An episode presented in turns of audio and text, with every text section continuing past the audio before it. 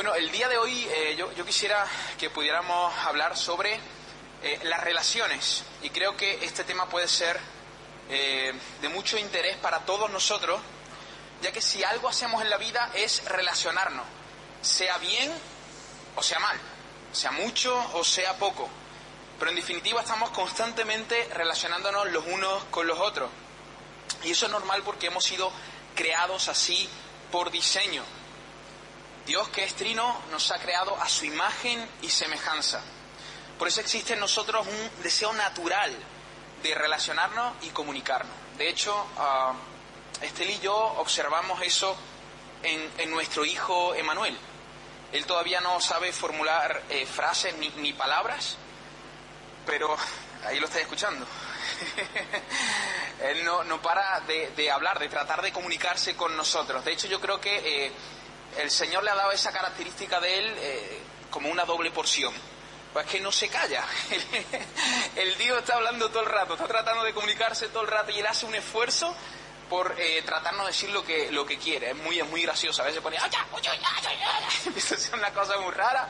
Nosotros tratamos de entenderlo y, y ahí está tratando de, de, comunicarse. ¿Por qué? Porque eso es intrínseco en nosotros. Deseamos comunicarnos, deseamos eh, relacionarnos, porque somos así por diseño. Ahora, no es mi intención hablar de todos los ámbitos de relaciones que existen, sino más bien de manera concreta de una clase de relación que es entre la, la amistad entre el sexo opuesto.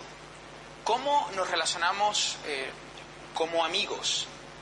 Los hombres y las mujeres, los chicos y las chicas. ¿De qué manera nos relacionamos? Uh, de hecho, la, pregunta sería, ¿puede haber relación de amistad entre hombres y mujeres? ¿Puede haber relación de amistad sincera, genuina, sin pretensiones entre un chico y una chica? ¿Qué pensáis? ¿Está bien que nos relacionemos entre chico y chica? ¿Puede haber amistad entre un chico y una chica sin que haya ningún tipo de pretensión a ser algo más que amigos de alguna de las partes? ¿Es posible? Bueno, yo estaba echando un vistazo a la opinión de la sociedad sobre este tema, viendo qué dicen algunos artistas, algunos analistas sociales, incluso algunos psicólogos y filósofos, y la gran mayoría de ellos concuerdan en, en que a excepción de algunos casos, la mera amistad entre hombre, hombres y mujeres es imposible, porque una de las partes siempre aspira a algo más. Y es interesante que la mayoría de esas partes, según ellos, dice que es la parte masculina. Eso es lo que dice la sociedad, diciendo que eso tenga que ser así, pero eso es lo que ellos piensan. De hecho, la revista Scientific American publicó un estudio social que realizó una universidad donde a 88 parejas de amigos de distinto sexo le hicieron varias preguntas entre ellas si eh, se habían sentido alguna vez atraído, con atracción, hacia su amigo o su amiga.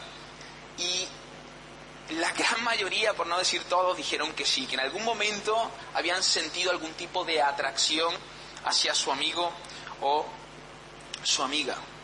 Ahora bien, nosotros no vivimos al sonido de la voz de los expertos.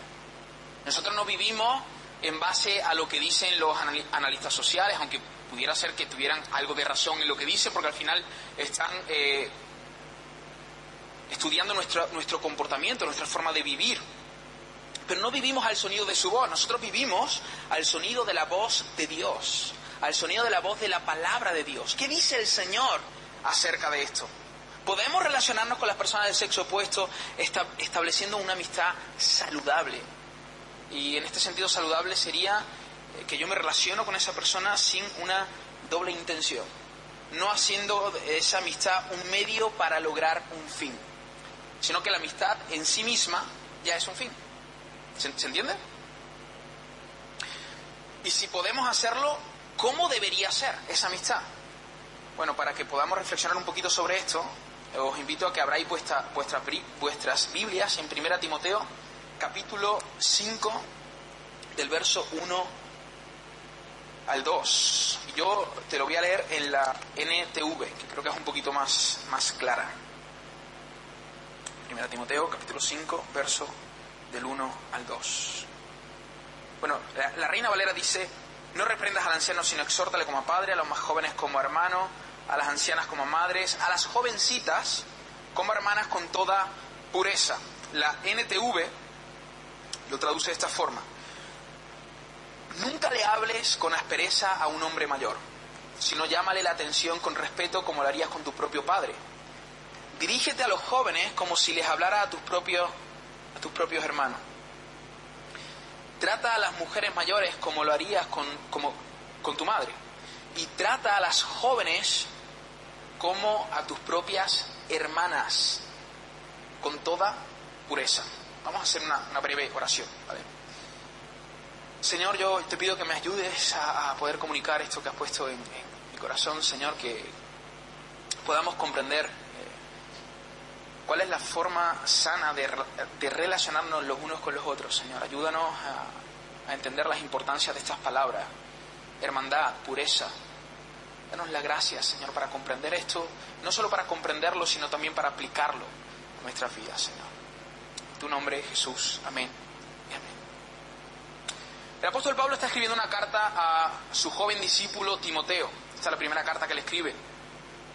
Y entre tantas orientaciones que le está dando, eh, le está hablando de cómo debe de conducirse en la casa del Señor, cómo debe de conducirse en la iglesia, cómo debe de tratar a las personas que conforman la iglesia y entre estas personas obviamente e, están las personas de distintos sexos, hay hombres y hay mujeres. Y él le va a dar un consejo a, Timoteo. En, este texto yo quisiera destacar al, menos tres cosas. Primero, que sí que podemos relacionarnos con personas de diferentes sexos y no solo podemos, sino que debemos debemos hacerlo, debemos hacerlo, y lo vamos a ver. Y luego vamos a hablar de cómo debemos relacionarnos. El texto dice que como a una hermana y con toda pureza. Esas son las dos palabras que me gustaría, que gustaría destacar. Pablo dice a Timoteo cómo debe tratar a los hombres, tanto a jóvenes como a ancianos.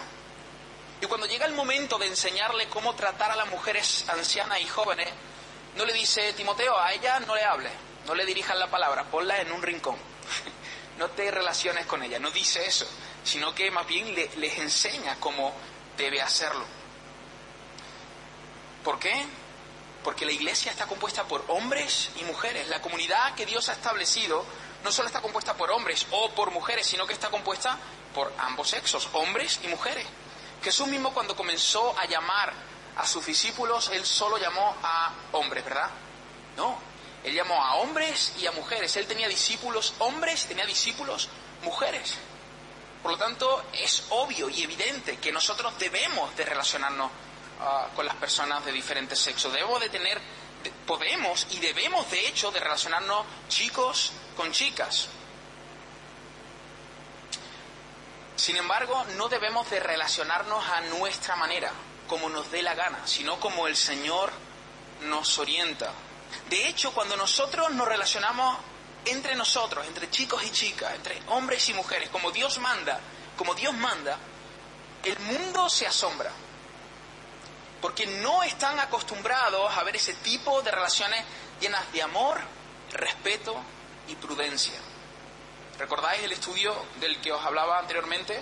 Normalmente las relaciones entre hombres y mujeres siempre tienen un fin eh, romántico, quizás sexual. Sin embargo, estamos viendo por, por medio de las escrituras que no tiene por qué ser así, no debería de ser así. Pablo no excluye la relación con el sexo opuesto, pero sí, sí la modela, sí la ajusta. Es decir, él nos dice cómo debemos de relacionarnos. Puedo hacerlo, pero no como yo quiera puedo hacerlo como el Señor nos está indicando. Y en ese caso quisiera hablar de, estas dos palabritas. En primer lugar, Pablo le dice a Timoteo, relacionate con las jóvenes como a hermana. Es cierto, el texto eh, no solo está hablando de, la llana relación, sino de, cómo él tiene que confrontar a estas personas, pero nos vale de la misma manera para saber cómo relacionarnos. Eh, con las personas dentro de la comunidad. Y él está diciendo que nos debemos de relacionar como a hermanos, ya sea con los jóvenes e incluso con las jovencitas, como a hermanos. En el Nuevo Testamento, si vosotros leéis el Nuevo Testamento, vais a ver que se usan diferentes metáforas y analogías para explicar a la iglesia. Ahora, sin lugar a duda, la más recurrente es la, analogía sobre la familia. Es más, nosotros normalmente nos solemos decir, hermano, ¿cómo está? ¿No? Hermano, ¿cómo está? Quizás los más jóvenes menos, pero los más adultos, los que ya vamos teniendo para viejos, solemos decir eso. Hermano, ¿qué tal? ¿Cómo te ha ido? Eh, yo siempre que veo a mi, a mi hermano Isaías, me ve y dice, hermanito, ¿cómo está? hermanito, ¿cómo está?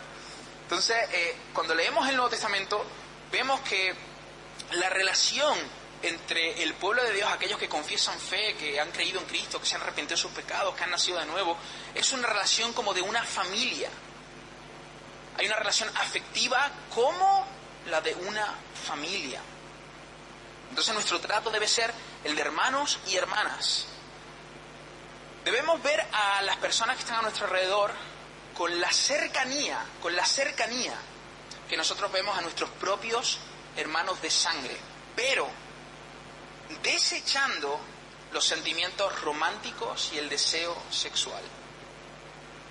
Nuestra mirada y nuestro acercamiento a las chicas o a los chicos, a las personas de diferentes sexos, debe ser cercano, como un hermano de sangre, pero sin esa clase de deseo. ¿Qué tienen en común los hermanos y las hermanas naturales? ¿Qué tienen en común? Los genes, los apellidos, los padres, los abuelos, los primos, la rutina, las costumbres, las vacaciones incluso. Su relación gira en torno a estas cosas. Ahora, yo os pregunto, ¿qué tienen en común los hermanos y hermanas espirituales?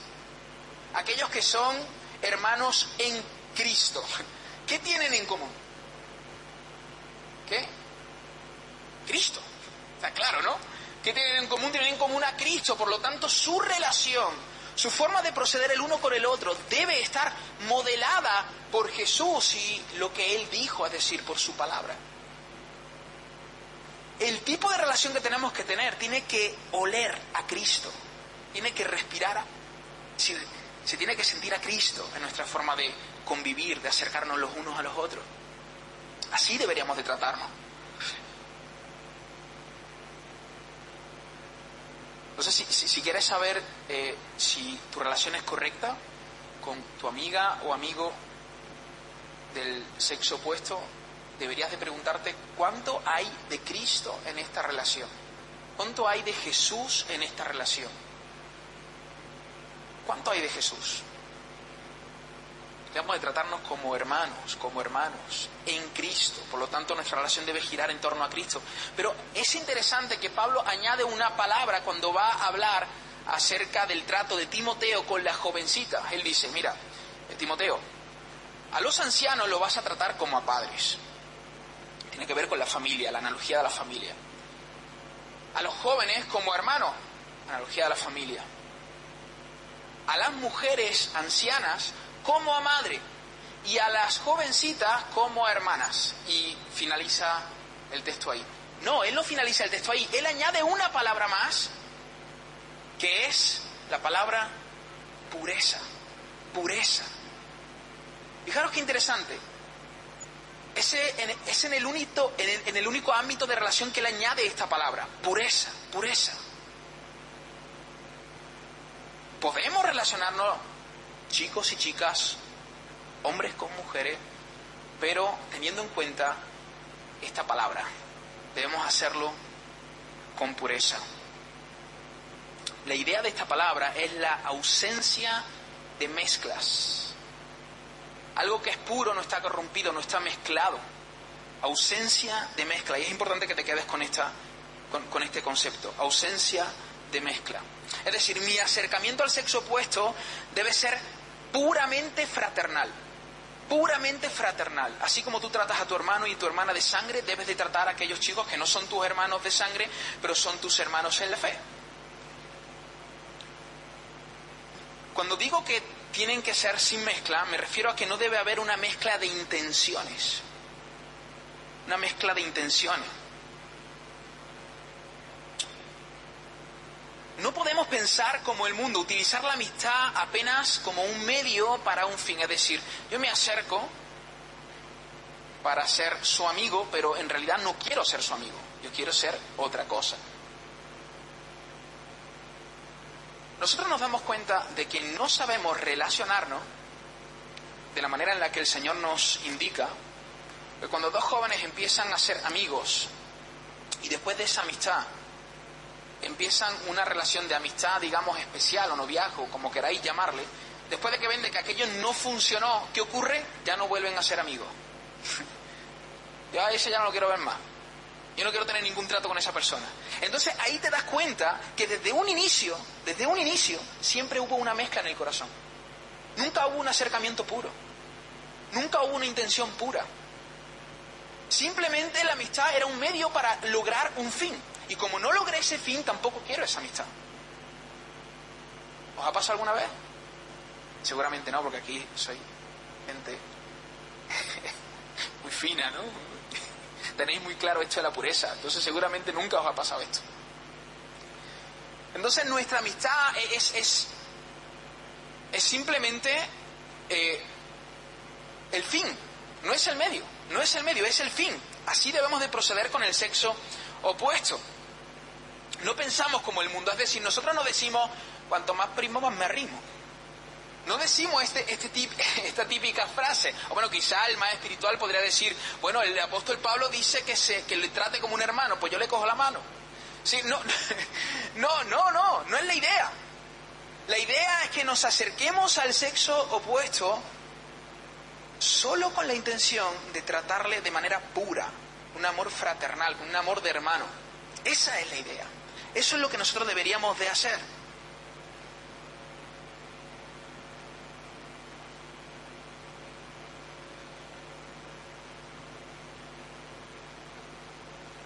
Ahora, veíamos antes que la sociedad dice que no, que no es posible, que no es posible relacionarnos de esta manera, eh, con un amor fraternal y puro. Y la verdad es que, en, parte, en parte, llevan razón. en parte, llevan razón. Si mi naturaleza no ha sido transformada por Cristo, si yo no he reconocido mi pecado, mi pecaminosidad, no he entendido mi necesidad de Jesús, me he arrepentido y he recibido una nueva naturaleza, nuevos deseos. Es verdad, yo no, yo soy incapaz de relacionarme, de manera correcta. Sin embargo, si nosotros hemos creído en el Evangelio, si nos hemos arrepentido de nuestro pecado, si hemos recibido un nuevo corazón, nuevos deseos, si hemos sido introducidos por Dios en su familia, entonces nosotros tenemos la capacidad de vernos como hermanos y hermanas. No por algo que nosotros hayamos logrado, sino por algo que Dios hizo. Él nos introdujo en su familia. Por ejemplo, eh, nosotros pretendemos tener más hijos, espero. Entonces cuando, entonces cuando esos niños vengan y crezcan y se relacionen, por supuesto tendremos que ir enseñándoles cómo debe ser su relación, pero hay en ellos algo natural, hay un deseo natural de tratarse como hermanos. Lo mismo debería de ocurrir en nosotros si verdaderamente hemos sido incluidos en la familia de Dios. Debería de haber un deseo, quizá no lo sabemos hacer, pero debería de haber ese deseo de tratarnos como hermanos, de tratarnos con pureza,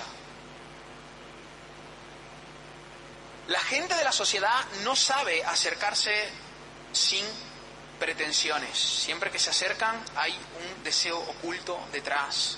La amistad es apenas un medio. Pero nosotros sí que podríamos hacerlo. ¿Por qué? Porque nosotros ya no somos esclavos de nuestros deseos ni de nuestros impulsos. Lo éramos antes, pero ahora ya no lo somos. Eso no quiere decir que no tengamos deseos y no tengamos impulsos, pero ya no estamos esclavizados a estos deseos ni a estos impulsos gracias al Evangelio y al hecho de que ahora Dios habita en nosotros por medio de su Espíritu, podemos, nosotros tenemos la capacidad de gestionar lo que ocurre en nuestro corazón. Claro, hoy el mundo te dice, hazle caso a tu corazón. Si te enamoras, te enamoraste. Algo que no puedes evitar. Ese sentimiento está ahí, no se puede controlar.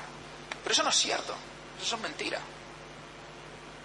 Si Dios habita en ti, claro que sí, se te ha dado dominio propio, templanza. Tú tienes la capacidad de gestionar esas cosas que están ocurriendo en tu corazón. Claro que lo puedes hacer. Quizá el que no está en Cristo no puede hacerlo, pero tú, si estás en Cristo, sí que puedes hacerlo. Tenemos la capacidad de proceder con pureza. Podemos hacerlo. A lo mejor no sabemos hacerlo, pero podemos hacerlo. Déjame darte algunos consejos prácticos, prácticos para que podamos relacionarnos con pureza. ¿Hasta aquí bien? ¿Sí? Tenemos que tratarnos de manera fraternal, es decir, como hermanos, y dentro de ese tratarnos como hermanos está el tratarnos con pureza. ¿Qué significa con pureza? Sin mezclas en el corazón, sin pretensiones, sin dobles intenciones. Esa es la idea. Ahora, ¿cómo podemos proceder con pureza? ¿Cómo podemos relacionarnos con pureza? Para relacionarnos bien entre nosotros es, es, importantísimo, es fundamental que antes, que antes aprendamos a relacionarnos con nuestro Creador. Si nosotros no tenemos una amistad con Dios, gracias a lo que Cristo ha hecho por nosotros en la cruz, será imposible, literalmente imposible, no solo que aprendamos a relacionarnos entre nosotros, entre chicos y chicas, sino que no sabremos relacionarnos ni con nuestro padre, ni con nuestra madre, ni con nuestros amigos, ni con nadie. Nuestras relaciones siempre serán tóxicas, nuestras relaciones siempre serán exigentes, porque estamos vacíos y entonces estamos buscando en el otro lo que solo podemos encontrar en Dios. Sin embargo, si nosotros tenemos una relación real y sincera con el Creador, entonces podremos relacionarnos de manera de manera sabia con las personas que están a nuestro alrededor. Y no solo de manera sabia, sino que de manera pura, porque el Dios al que nosotros adoramos, el Dios con el cual nosotros nos relacionamos, eh, si hay uno, de los atributos que la Biblia más menciona de Dios es el atributo de su santidad. Él es santo, él, es, él está apartado de toda maldad. Él de hecho aborrece la maldad. Entonces si tú te relacionas con ese Dios que es santo, al final Conforme el tiempo va pasando, te vas convirtiendo en ese Dios al cual estás adorando. Empiezas a relacionarte de manera santa, empiezas a ser alguien santo, empiezas a aborrecer la impureza, empiezas a aborrecer la maldad. Esa es la idea. Entonces cuando nosotros eh, nos estamos relacionando con dobles intenciones, con un corazón impuro, buscando algo más que apenas la amistad, posiblemente eso manifieste la carencia de nuestra relación con ese Dios que es santo.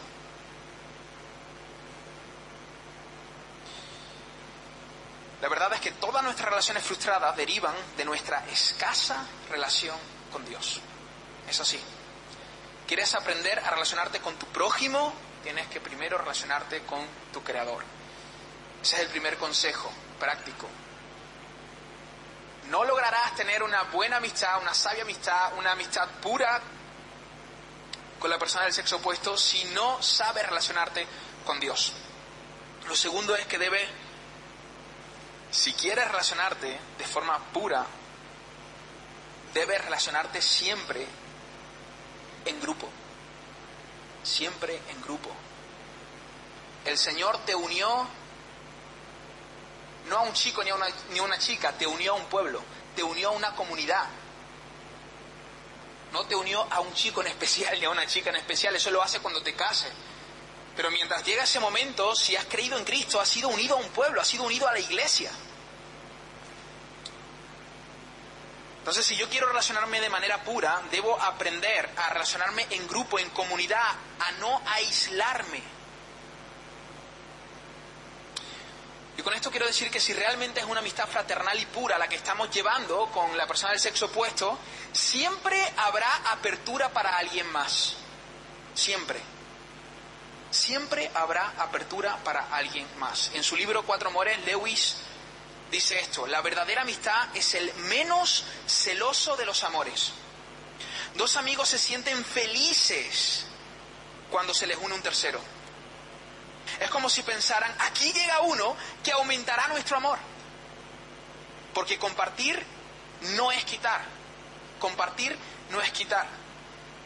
¿Cómo es tu relación con ese joven o esa joven que no es tu novio, pero parece, todo el mundo ve que aquí hay una relación extraña, porque siempre está ahí solo, aislado.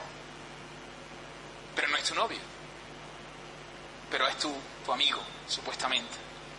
Mira, si te sueles aislar con ese amigo, o, peor aún, si sientes celo de que alguien participe de esa amistad, no te estás relacionando con pureza ni de manera fraternal. Si esa relación, si esa supuesta relación de amistad llega a ser demandante y exige una exclusividad diseñada solo para el matrimonio, alguien está caminando fuera de los límites correctos.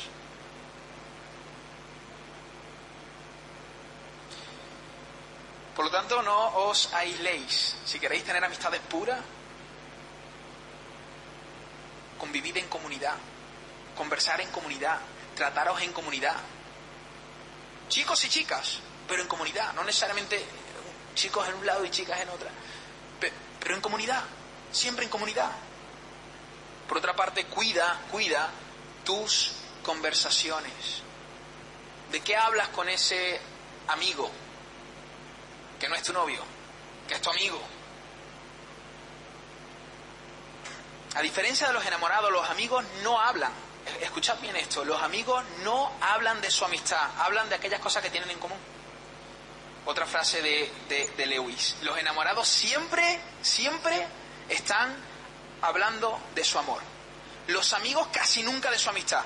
Normalmente los enamorados están frente a frente, absortos el uno en el otro. Los amigos van el uno al lado del otro, absortos en algún interés común.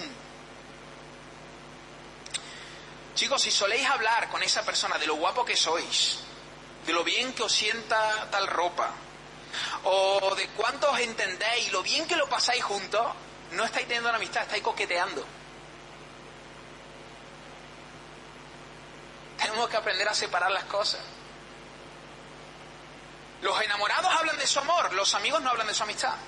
Hablan de aquellas cosas que tienen en común. El fútbol, la música, el arte, la literatura. Y hombre, en nuestro caso creo que deberíamos de hablar mucho de Cristo, porque es lo que más nos une. Por lo tanto, si es, es esa clase de amistad la que estáis teniendo, eso no es una amistad, eso es coqueteo. Estáis coqueteando. Así que tenéis que aprender a cuidar vuestras conversaciones. El cuarto consejo involucra, involucra en tus amistades a personas maduras en la fe. Involucra en tus amistades a personas maduras en la fe. La Biblia está llena de instrucciones a que nosotros seamos orientados por aquellos que nos preceden en la fe, por aquellos que llevan más años en la fe que nosotros, que aquellos que conocen a Cristo más que nosotros, que tienen una comprensión mayor de las escrituras que nosotros. Las jovencitas tienen que aprender de las ancianas, los jovencitos tienen que aprender de los hombres maduros. Hay muchas eh, eh, instrucciones en cuanto a esto en las escrituras. Por lo tanto, haríamos bien, haríamos bien en llamar a, personas maduras en la fe a que puedan de alguna forma saber acerca de nuestras amistades con el sexo opuesto y estar abiertos a escuchar su consejo. Si llega tu padre, que es bastante más experimentado que tú, y te dice, hija o hijo, esa amistad que tienes no parece una amistad, parece otra cosa. Hazle caso. Porque tiene más años que tú, ha vivido más que tú, conoce al Señor posiblemente más que tú. A lo mejor no es tu padre, a lo mejor es tu pastor, a lo mejor es un joven de la iglesia eh, que tiene más años que tú en la fe. Escucha, deja que otras personas maduras en la fe tengan, tengan voz en tu vida. Tengan voz en tu vida. Y por último, si nosotros queremos tener una amistad fraternal y pura, tenemos que estar constantemente, constantemente desenganchando el corazón. Tenemos que estar constantemente desenganchando nuestro corazón. La atracción hacia el, sexo opuesto es natural, no, es pecaminosa. Podemos sentirnos atraídos física, intelectual e incluso espiritualmente por alguien. Es normal, chicos, es normal que nos atraiga lo bello. Eso es algo normal. No es pecaminoso. Ahora, esa atracción sí que pudiera convertirse en algo pecaminoso, pero el simple hecho que al relacionarme con, personas del sexo opuesto de repente empiezo a sentirme atraído por la belleza que hay en esa persona, eso no, es eso no está mal, eso no es un deseo pecaminoso. Ahora, se puede convertir en un deseo pecaminoso. Para que no se convierta en un deseo pecaminoso tenemos que aprender a desenganchar el corazón. Claro, si tú estás, después de tener esa amistad genuina, sincera, transparente, ah, real con esa persona, tú dices, oye, pues ya tengo unos cuantos de años, creo que esta persona vale la pena, ama al Señor, creo que voy a dar un paso más. Está bien. Entonces puedes de alguna manera engancharte. Pero si no estás seguro de eso, no lo hagas. Porque si no vas a acabar herido tú y vas a herir a esa persona, que es tu hermana, que es tu hermano. ¿Se, entiende? Tú te estás relacionando con esa persona, crees que, oye, esto puede, puede llegar a algo más, entonces vale, sí, vamos a buscar consejo, vamos a algo más en el sentido un noviazgo con propósito al matrimonio, eso es lo que pensamos, eso es lo que queremos. Pero si no lo tienes claro, no coquetees, desengancha tu corazón. Desengancha el corazón. A menos hasta que estemos seguros de avanzar un paso más en esa relación. ¿Cómo, ¿cómo desenganchamos el corazón? Pues diciéndole a tu corazón que tú no necesitas las conversaciones con esa persona. No necesitas las miradas de esa chica ni de ese chico. No necesitas los elogios de ese chico. Cristo es suficiente para ti. Cristo es suficiente para ti. Puedes desearlo. Y en cierta forma no estaría mal que, lo desearas si estás pensando en, en, proyectar hacia algo más. Pero si, si no estás seguro de eso, no le des rienda suelta a los deseos de tu corazón porque puedes salir perjudicado tú y puedes perjudicar a esa persona a la cual te estás acercando. Cuando yo conocí a Estela, que es mi esposa hoy, tuvimos mucho tiempo siendo amigos, amigos sinceros y amigos de verdad. De hecho, cuando yo la invité a, tomar, que nos tomamos algo en, una, en un barecillo y nos sentamos, porque yo le iba a exponer lo que había en mi corazón, ella no, ella no se espera, quizá, a lo mejor se lo podía esperar, se lo podía oler un poquito, pero no estaba claro lo que yo quería con ella, porque siempre tuve esa prudencia, siempre traté, la traté como una hermana, como una hermana en la fe, como una amiga. Siempre traté de, de hecho siempre traté, no, estuve meses desenganchando el corazón. Porque a mí me, daban ganas quizás de escribirle a altas horas de la noche para saber cómo estaba y hablar con ella. Pero no, no, esto no es correcto, esto no está bien. Porque yo puedo confundirla, yo todavía no estoy seguro, la estoy conociendo. Voy a esperar, voy a ser un amigo de verdad. Entonces yo desenganchaba mi corazón. Yo tenía el deseo, pero decía, Señor, yo tengo el deseo, pero yo no necesito esto para ser feliz. Yo te necesito a ti para ser feliz. Yo te necesito a ti para tener plenitud. No conversar con Estela. Es bueno conversar con Estela, me encanta conversar con Estela, pero como no lo tengo claro, no me voy a perjudicar ni a mí, ni la voy a perjudicar a ella. Entonces voy a relacionarme con ella de, manera, correcta. Y, la mayoría de nuestras conversaciones siempre fueron en un contexto comunitario, siempre fueron medio de los jóvenes, medio de otros amigos, de otras personas, de otros hermanos. ¿Por qué? Porque trata, traté, tratamos de cuidar el corazón. A mí me pasó exactamente lo mismo con ella. Yo fui a preguntarle, oye, ¿será que, que yo le intereso a esta chica? Y diciendo, no sé lo que me va a decir, a lo mejor me dice que no.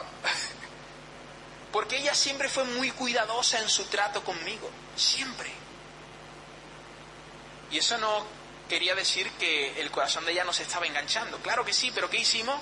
Desenganchar el corazón, hasta que no tuvimos claro lo que queríamos. Y ese es el problema de muchas relaciones frustradas dentro de la comunidad. Porque nosotros eh, empezamos relaciones diciendo, fijaros, empezamos relaciones de noviazgo diciendo, nos vamos a conocer. Si tú dices, no, vamos a, no es necesario decir que te vas a conocer para conocer a alguien. Yo he escuchado a muchos jóvenes diciendo eso, mira, estoy conociéndome con tal chica, ahora nos estamos conociendo, tío, pues llevas cuatro años en la iglesia juntos, no la conoces ya. Pero claro, hay un, hay un, nos estamos con, no. Entonces cuando tú ya te acercas a esa persona diciéndole, vamos a conocernos, ya, ya, ya de alguna manera le estás diciendo, me interesa. ¿Y sabes qué, qué hacemos ahí? Esa persona, entonces, corremos el riesgo de que la persona muestre lo que no es porque quiere agradarte. Y eso suele ocurrir, y lo he visto yo con muchísimos jóvenes. Vamos a conocernos. Entonces, ay, me estoy conociendo con este chico, con esta chica. Y entonces ponemos lo que no somos. Ponemos el escaparate de la tienda. Y luego cuando ya nos estamos conociendo y pasan un tiempo, empezamos el noviazgo, a veces incluso los noviazgos horribles, tóxicos, que llegan al matrimonio, que al final acaban frustrados porque esas personas que se estaban conociendo en realidad nunca fueron amigos, nunca se trataron de manera fraternal, nunca se trataron con toda pureza, siempre hubo una intención al relacionarse entre ellos. ¿Se entiende? No sé si... Entonces la idea es que, eh,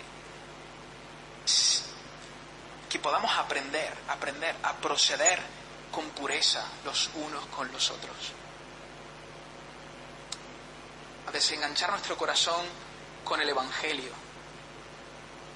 Porque a veces hay, hay, conozco a chicas que ni siquiera le interesan un chico, no quieren nada con él, pero les gusta que ese chico esté pendiente de ella. Entonces, claro, dan falsa esperanza, porque al final esa es la idolatría del corazón, que me mire, que esté pendiente de mí, tenemos que tener mucho cuidado con este tipo de cosas. Mucho cuidado con este tipo de cosas. No necesitamos el romance, no necesitamos el romance ni el sexo para nuestra plenitud. No lo necesitamos. Y hoy en día, por los medios de comunicación, por, por, la sociedad que nos rodea, vivimos en una sociedad sexualizada, sensual, sensorial. Tenemos que tener mucho cuidado con esto, que nos está gritando, necesitas estar con alguien para ser feliz. Necesitas estar con alguien para tener verdadera plenitud y eso es mentira. No que no sea bueno, por supuesto, el matrimonio es maravilloso, es bonito, es precioso, pero la soltería también lo es. Ambas cosas son buenas.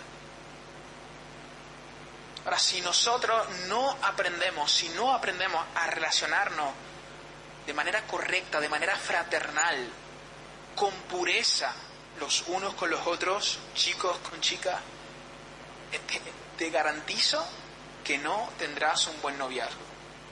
Te garantizo que no tendrás un buen matrimonio. Este es el primer paso. Aprender a tratar a tu prójimo con pureza como a un hermano, como a una hermana. Hasta aquí. Ahora yo quisiera que pudiéramos reflexionar juntos en algunas preguntas. Vamos a dividir por, por grupo. Tengo algunas preguntas aquí para que pudiéramos reflexionar. Hay tres preguntas que simplemente, que simplemente son para que las pienses. Las pienses tú, no, hace falta que, no te voy a poner en compromiso delante de, de, de otras personas, simplemente para que tú las pienses. Pero hay otras preguntas que sí, que sí vais a tener que conversar entre vosotros y creo que eh, nos vamos a separar por, por cuartos, creo que me había dicho Joaquín, ¿verdad? Julián. Estoy cambiando el nombre como, como en Córdoba. vamos a separar por, por habitaciones. Ahora, antes de, de, repartiros esa hoja y que podáis conversar sobre estas preguntas, eh, solo tres preguntas para reflexionar, ¿vale? Que os las voy a, a, a, decir ahora, las vais a tener también escritas, pero os las voy a, recitar. Dice, uh, ¿estoy buscando servir y cuidar a mi amigo o estoy buscando satisfacer mis propias expectativas y deseos egoístas? ¿Estoy buscando servir y cuidar a mi amigo o estoy buscando satisfacer mis propias expectativas y deseos egoístas. La segunda es, ¿estoy alimentando el amor fraternal cristiano en esta relación o estoy fantaseando con una relación romántica? En esa relación que tienes con el sexo opuesto, ¿qué estás haciendo? ¿Estás alimentando el amor fraternal o estás fantaseando con una relación romántica? Y la tercera, estas son solo para que la reflexiones tú y puedas pensar en cómo te estás acercando al sexo opuesto. Me regocijo cuando mi amigo o mi amiga cultiva otras relaciones o estoy demasiado preocupado de que él o ella esté desarrollando otras amistades. Y ahora sí, hay otras preguntas que no son estas. Eh, ¿Queréis que la repita, no? Creo que, ¿cuál la, la tercera? Me regocijo cuando mi amigo o amiga cultiva otras relaciones o estoy demasiado preocupado de que él o ella esté desarrollando otras amistades. Esa sería la tercera.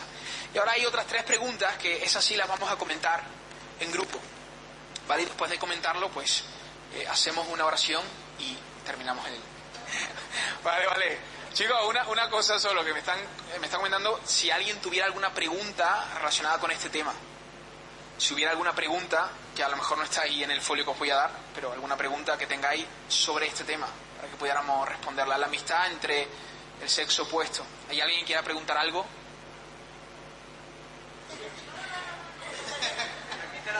Vale, como, como mujeres, como mujeres, eh, ¿qué, ¿qué debemos hacer cuando un hombre viene a conquistarnos? ¿Sí, no? ¿Sería eso? bueno, yo, a ver, aquí yo, yo voy a dejar, yo voy a dejar, yo voy a, compartir mi, mi, perspectiva sobre esto porque quizás pudiera haber otras. Entonces, eh, la pregunta es esa, ¿qué, debe hacer una, como mujer, ¿no? Eh, cuando un hombre se acerca a conquistarla. Vale, yo no tengo ese pensamiento tan, tan Disney de que los hombres tengan que ir a con el príncipe azul y conquistar a la chica y todas estas, eh, estas cosas. Eh, decir, yo sé que hay gente que quizás pudiera llegar a pensar así, que, que, eso debería ser así. Yo, yo, creo, partiendo de la base de, la enseñanza, que eh, la, creo que la palabra conquistar no, no, sería la más, la más correcta. Creo que la relación se fundamenta una, eh, en, en, una amistad sincera, profunda, real.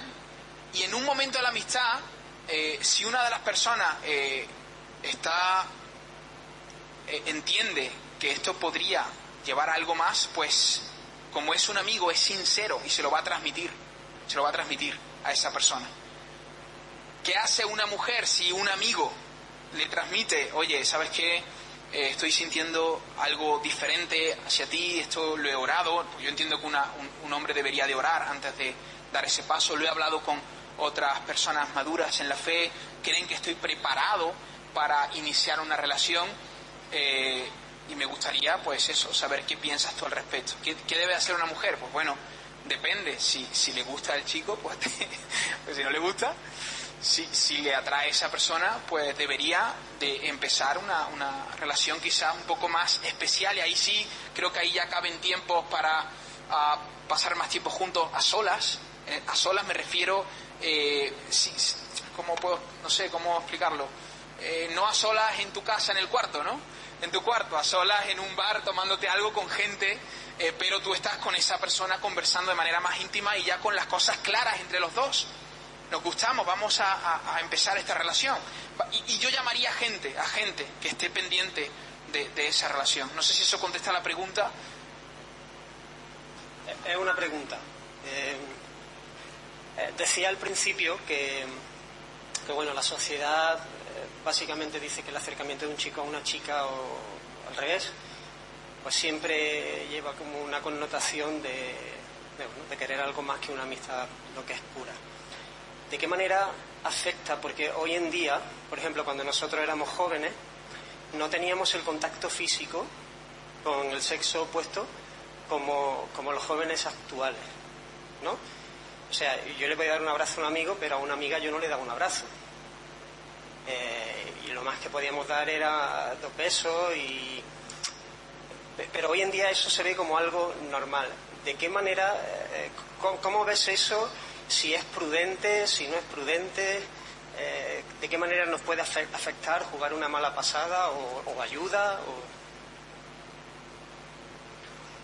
Creo que hay diferentes tipos de relación, ¿no? De relaciones.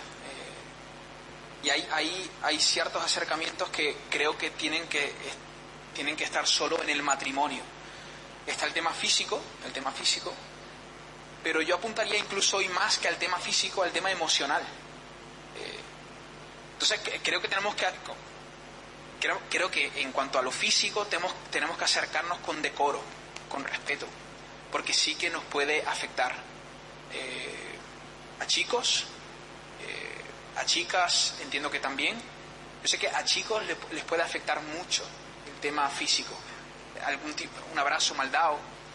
Eh, creo que ahí tenemos que, creo que ahí tenemos que tener, tenemos que tener cuidado en cuanto a cómo ese, ese, contacto físico tiene que ser con decoro, tiene que ser respetuoso. Pero apuntar no solo a lo físico, sino que al tema emocional. Yo creo que hoy, además de lo físico, creo que los chicos se enganchan mucho emocionalmente. Eh, chicos y chicas se abren el corazón de una manera que solo debería eh, eh, ser abierto en el matrimonio.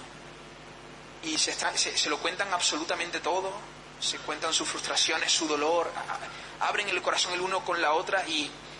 Ah, eso también puede dar señales equivocadas. Se pueden dar señales equivocadas al, estar abriéndose de esa manera el uno con, la otra. Ahora, claro, hacemos eso por una carencia. Creo que hacemos este tipo de cosas, eh, nos enganchamos emocionalmente por una carencia. Eh, una carencia a veces con la familia incluso. Hay chicas que, por ejemplo, sus padres eh, no, se sientan con ellas a hablar, o chicos, ¿no? a escucharlas. Entonces, al primero que pillan, o a la primera que pillan, ya rápidamente están abriendo su corazón, están... Eh, por eso el Señor habla de una familia espiritual, ¿no? Entonces, si no tenemos eso en casa, si no tenemos a un padre y una madre que estén pendientes de nuestro corazón, que estén gestionando nuestro corazón, estén pastoreando nuestro corazón, eh, entonces tenemos que buscar eso en la iglesia, con, pastores, con líderes, ¿no? con personas que puedan pastorear eh, nuestro, nuestro corazón y no que nos estemos luego eh, enganchando emocionalmente a un montón de a, otros jóvenes. Eso eh, yo, yo creo, creo, no sé, pero mi trato con, por lo menos en la iglesia donde pastoreo, veo más este problema emocional que el tema de lo físico. No sé aquí como sea, pero allí veo más este problema emocional que el tema físico, aunque obviamente afecta también si hubiera algo más. O, o, no sé, Israel, Julián, si queréis decir algo en cuanto, o Abraham mismo, tú quieres responder tu propia pregunta.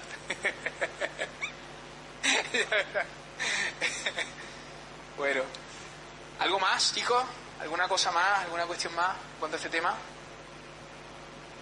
De todas formas, si, si, si a lo mejor ahora da corte, un poco decirlo aquí, eh, estaría un ratito más por aquí. Entonces, si alguien quisiera acercarse, hablar conmigo sobre el tema, yo no tendría ningún problema en hacerlo, ¿vale? Estamos aquí para, para eso, para serviros de, de alguna forma.